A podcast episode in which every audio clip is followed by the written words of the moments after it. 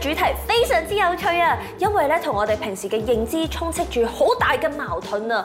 因為原來奇奇怪怪嘅行為都會令佢產生極大嘅吸引力嘅心機行為。奇奇怪怪嘅行為，包括你食咗啲好好食嘅嘢，好食到要喐身喐勢，喺唔啱嘅時候無啦啦講一啲奇怪嘅説話，或者做一啲奇怪嘅行為。盈盈啊，你咪覺得自己成日都係咁呢？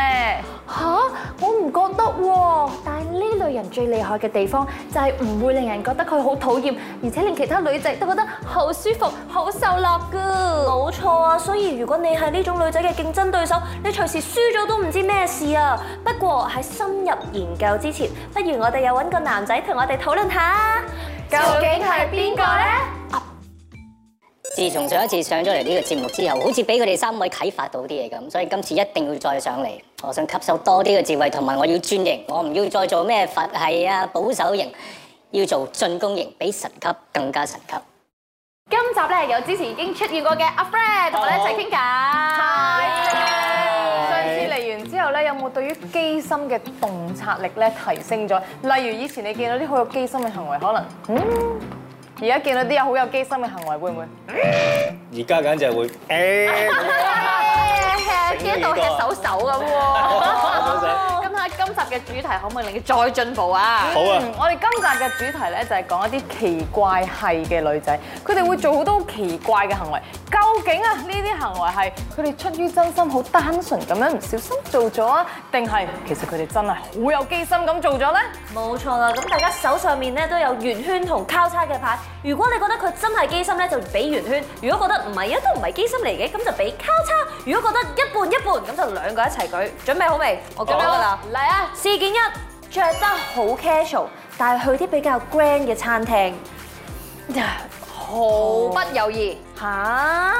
竟然係咁，我講下我嘅論據先，得我個揀圈圈啊！係啊。真係有咁講過㗎，你有冇發現咧？其實近年嚟咧，我自己冇去啦，但係咧去蘭桂坊嗰啲 club 咧，好多人咧係著得好 casual，例如你又可能知你冇去，好有機心啊你！係咩？我呢個已經好有機心，冇錯啲人 po 相逼不得已俾人睇到啦，唔想啦，我見一個 blog 一個話你一個 block 聽。一個 block 一個 OK。咁講翻嚟着咩先就係咧，佢哋而家好興咧，着到好 T 恤啊、牛仔短褲仲要爛嗰啲，有啲咧甚至着到咧好似啱啱瞓醒踢拖去。然後我真係問過其中啲人咧，就係話因為咧以前啲人會覺得去 clubbing 要扮得靚啲啊，即係好似隆重其事咁樣，即係好似啲 grand 啲地方嘛。啊嗯但係咧咁樣會俾人覺得誒、呃都係真係一般般啦。為咗突出自己咧，就話我踢拖着睡衣嚟呢度我主場我屋企咁樣，咁所以咧我當好 casual 㗎咋，即係唔需要特別 dress up 啦。呢度我地方我屋企啦，熟到不得了咁樣嘅感覺嚟突出自己嗰種優越感咯。其實佢都真係可以咁樣感覺嘅喎，真係啊因為 Covid 唔需要而家再係着到好勁啊嘛，可係以以前真係好紅㗎嘛可以真係 casual 啲啊！但係如果你話佢 casual 到踢拖咧，可能係有啲機心嘅我都。 但係我嗰個年代咧落 club 咧，邊個年即代？係如果你着拖嘅話，係直情唔會俾你入場落嘅啲嚟嘅呢個喎。即係而家已經唔同晒㗎啦，大家係踢拖落你入㗎。到個場見到人踢拖，真係 V V V I P bouncer 哦都俾佢咁都俾入。你入去。係咁，所以就先會突出到啊！我踢拖門口都俾我入嚟喎，咁樣咯。哦即係所以成件事就係總之咧，就要顯示自己與眾不同，即係要有個感覺，所以就係機心嘅行為咁但係樣。好多人去婚禮啊嗰啲都係着波鞋啊牛仔褲係咯，其實而家真係好少話要着到好勁台慶咁嘅樣喎。你台慶着拖鞋咧，犀利。喎。咁你你有冇覺得大家喺台慶嗰度機心啊？即係着啲衫。 但係台慶你又好難着到我知你嘅台慶嗰嘅啲叫心機，花心機打扮俾啊心嘛。機，冇錯。 好，咁我下一個情況啦，就係話俾大家知自己讀緊肉類鑑定嘅課程，呢個係咪機心行為咧？ O K 嘅，點解啊，friend 又圈又叉叉半一咧？半咯。點解啊？咁可能佢真係想即鑑定肉類。係咯。係啊，我就係覺得唔係啦，因為你真係要有讀呢啲咁奇怪嘅嘢喎。 你而家但講我唔嗰使啲同真你係講㗎。即係特登講出嚟嗰個行為，你真係好啱有啊，係機心啊，係喎。你好有道 嚟嘅，呢個特登拎出嚟講。咁我又覺得唔影響嘅，可能佢真係本身好學啦，好學到要學肉類鑑定啦。咁同時咧，佢講出嚟都係想話俾大家知咧，哦，持續進持續進修咧係件好事，想鼓勵大家都去學下啲同埋我會新嘢欣咯賞咯，你真係讀咗一樣唔係而家大家坐喺度都會識嘅嘢，跟住你攞出嚟分享嘅時候，我真係覺得犀利喎，係一樣我真係唔識未聽過嘅嘢同喎。埋佢唔講都唔知原來有肉類鑑定 㗎。係你咪長知識咯，啊，長知識。其實即係嗱，如果一班咁嘅唔係好熟嘅人傾偈咧，係真係會攞一啲話題出嚟傾，而呢啲話題，哇！你真係犀利，你真係讀過，我覺得你唔怕攞出嚟分享。同埋咧，不過有啲小失望嘅。佢講完之後咧，佢咪喺個袋度摷嘢嘅。我以為佢要即刻摷塊肉出嚟 一齊鑑定，點知原來 佢係拎部咁就係機芯啦係啦，如果摷塊肉出嚟就係機芯啦。但係點知原來佢係拎即電係話。大定嚿肉出嚟係啊嘅，隨時隨地鑑定肉類即。係如果人哋話嚇咩嚟嘅肉類鑑定，跟住嗱等等，你拎嚿肉出嚟，你睇呢個肉幾靚咁樣，幾咁肥美。係咪好有機心啊？所以我覺得就算呢個係一個有機心嘅行為，但係我服佢。好啦，咁呢個又楞連帶住去到下一個 case 啊，因為佢拎個電話出嚟之後咧，佢無啦啦講 Hi Siri，但唔知係咪特登讀錯啦，總之佢係講咗 Hi，跟住之後咧直認不特止，即係直認自己錯之後咧，仲要搞爛嘅，因為佢唔認自己係天然呆，佢話自己係養殖呆，呢、個行為係唔係機心女好咧？新嘅一個 term 啊！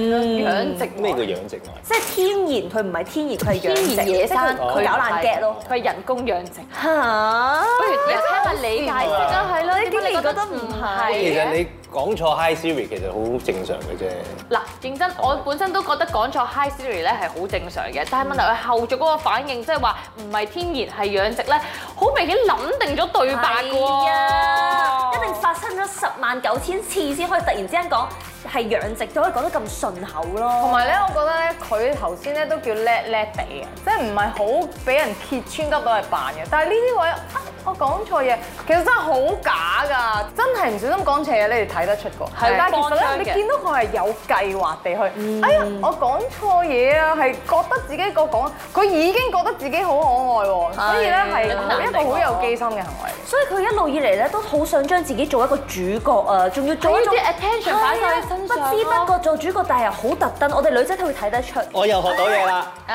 係啊，靚仔。好嘢！好啦，跟住下一個咧就係、嗯食到好食嘅嘢咧，會手舞足蹈。呢個係咪咧？我哋舉咗嗯先，一、二、三。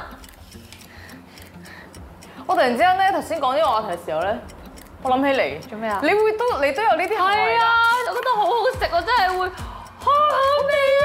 以後食唔翻咁好食嘅叉燒點算啊？唔係咯，其實有時做呢啲嘢，我哋會特登睇多啲喎。其實你都係一個機心嘅人嚟嘅。唔係啊，我真係覺得好好食。哇！你睇嗱，呢啲佢係佢常做嘅嘢嚟啊嗯嘅，唔係咩？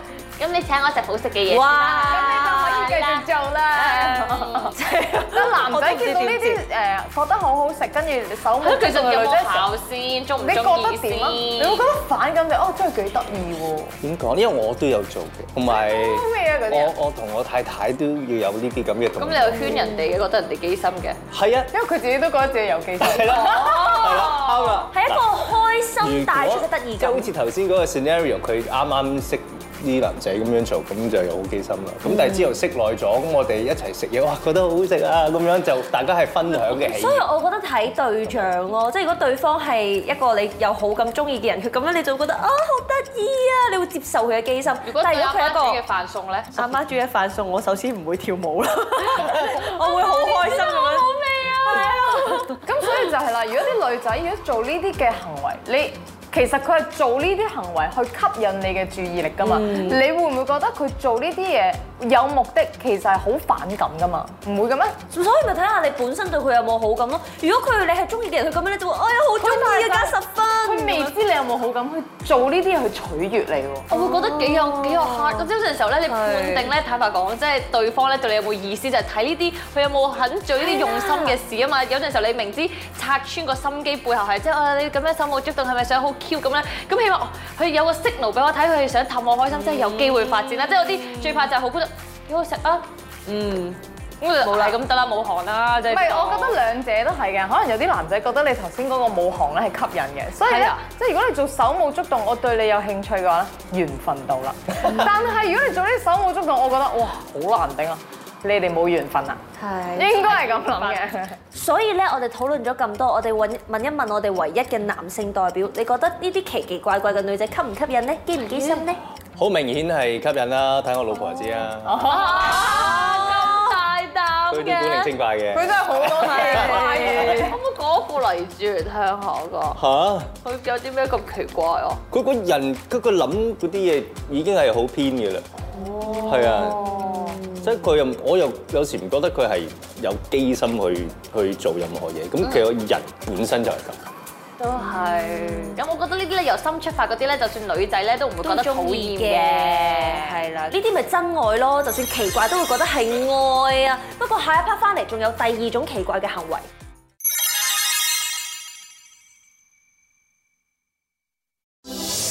跟住落嚟咧，我哋個環節就係心機研習社。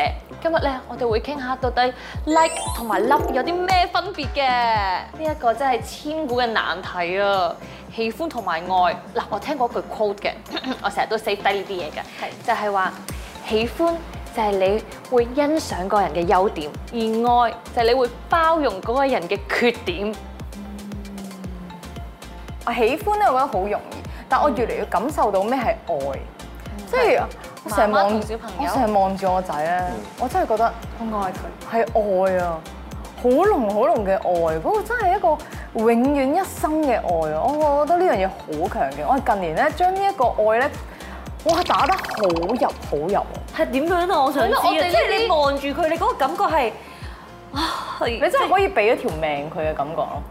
即係如果佢話要你條命嘅話，你真係可以俾咗佢嘅一個感覺咯，係好濃噶嗰樣嘢係。你會唔會見到自己啊？因為純粹個血緣嘅關係喺一日即係你望住一日會唔會見到自己嘅嘅影？唔重要咯，即係就算佢變成咩樣，佢係咩樣都好，你都可以將你自己完全奉獻咗俾佢咯。真係大到咁樣，我未試過啊！真係。我都講到我好想嘗試啊！你講到我就好想而家好生啊小朋友。誒，首先要遇到先嘅，係啦，我我都有你咧頭先咁樣講法，即係話咁樣去為佢奉獻咧，我又諗佢第二句 quote 啦，係成日代好多，係就都有人問話啊呢個喜歡同愛有咩分別咧？好似佛祖都有講過嘅，就係話誒喜歡咧就係你見到一朵好靚嘅花，咁你就會想摘咗佢擁有啊係喜佢歡，但係愛咧係你見到朵好靚嘅花，你會想日日幫佢淋水滋養佢，等佢繼續成長咁係樣咯。係呢種係呢個感係覺咯，你就想日日繼續照顧你小朋友，無論變成點都希望係佢健你康會快樂。攞身體自己嘅營養俾佢都得嗰個感覺。咁我又想講一個例子啦，因為我成日都好糾結呢一啲 case 嘅，即係譬如你好愛嗱情侶 case 啦，你好愛呢個男仔，咁因為愛係不計較條件啊，跟住同埋你包容啊，去一去包容佢嘅缺點咁樣。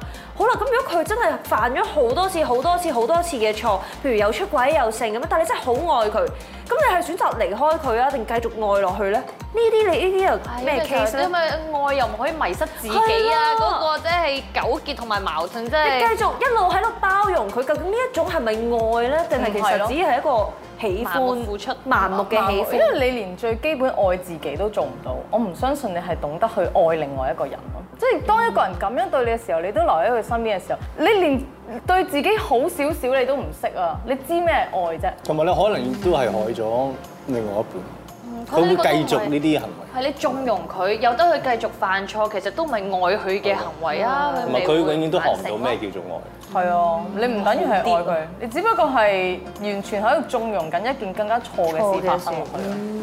但係講咗咁耐咧，都感覺好空泛，係時候咧有啲嘢發生睇下先得啦。嗱，我哋咧就俾一啲情景題交俾我哋今日嘉賓阿 Fred 啦，同埋我哋主持之一 Winky 大小姐咧演出嚟嘅。嗱，個情景咧好有趣㗎。首先咧有阿 Fred 追一位瘋狂 fans，就喺我哋公司門口咧唔知等咗幾耐，終於俾佢等到佢嘅偶像就係大小姐出嚟啦。咁辛苦你啦啦！真係話 O K 嘅，係因為都真係辛苦你，你要咧用你嘅方法咧去表達你對呢個偶像咧係愛啊，而唔係純粹嘅喜歡。嗯，嗯，你要演出到嗰個分別喎。好。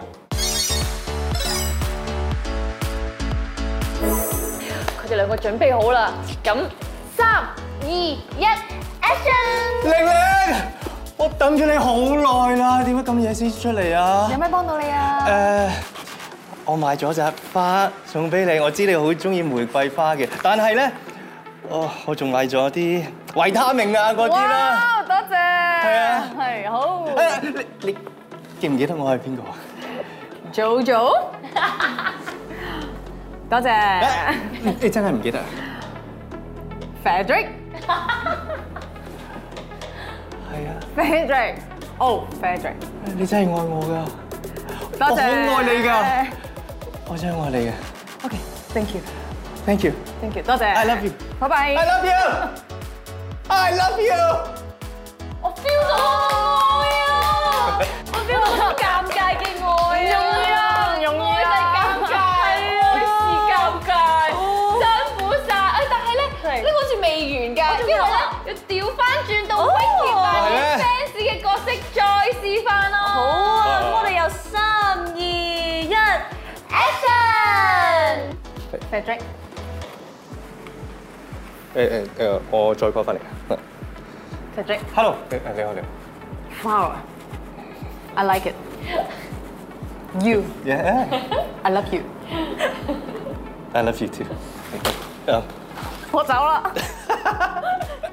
啊，辛苦晒兩位嘅表演啊！好尷尬啊！係啊，討論下兩個嘅表現先啦。我覺得咧，首先阿 Fred 咧，佢一開始做呢個瘋狂 fans 喺門口等阿 Winky 咧，係真係好似咧平時我哋翻工見到咧喺門口咧等緊佢哋偶像嘅朋友們啊。個重點係你記唔記得我叫咩名？你記唔記得我係邊個？呢個先係重點，你真係叻啊慘嘅就係即係有時咁俾人問咧，記唔記得我啊？之後你真係識得叫咗咩名我啊？哋記唔我記得㗎哋上 次通常我哋上次見過面嘅咧，我哋上次影過相嘅啦。上次咧。嗰個係 event，係喎係喎，我通常都係咁係啊樣。係啊， 其實都要好 appreciate 佢哋係嘅，啊好感激嘅，只不過真係有時候真係冇記性，唔記得咗。咪醒唔起嘅，啊唔可以咁快。然後頭就會有咧誒出現 Winky 頭先嗰個尷尬而不失禮貌嘅笑容冇。錯，唔係同，因為咧，我係覺得咧，頭先我嗰個 situation 咧，阿 Fred 呢一個偶像咧，係更加愛呢個 fans 啊，真係。佢竟然停得低喺度喎，佢停低喺度你聽行啊個 fans 講嘢。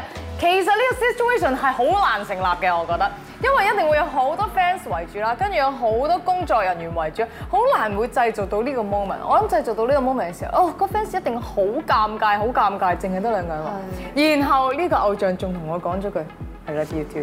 Oh 係啊，我記得最後呢句，最後呢句其實真係你俾咗一個好大嘅即誒，係。哎但係真係唔同層次喎。我覺得可能一個 fans 係好愛好愛，但係咧個偶像咧唔想令到你失望，佢係 like 嘅情況底下講咗一句 love，哦，都係有分別嘅。哇，你係好精準啊！你講嘅嘢，我就分析緊個戲劇嗰個係啊呢每句對白啊 love 同嘛 like 係同時間出現咗。係但係嗰個表現佢好純情、好純真咁樣，真係係啊，好簡 Flowers 單咁樣。要 like，係 Love you 簡單 精要。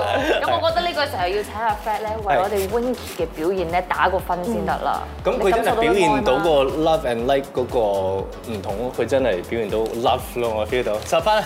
我我哦係俾分佢噶嘛，係啊，你要十二分啊，打埋熱眼情啊！先。正。咁喺呢個時候咧，話晒阿 Fred 你都嚟咗第二次做嘉賓啦，係啊咁不如你又分享下有咩得着啦？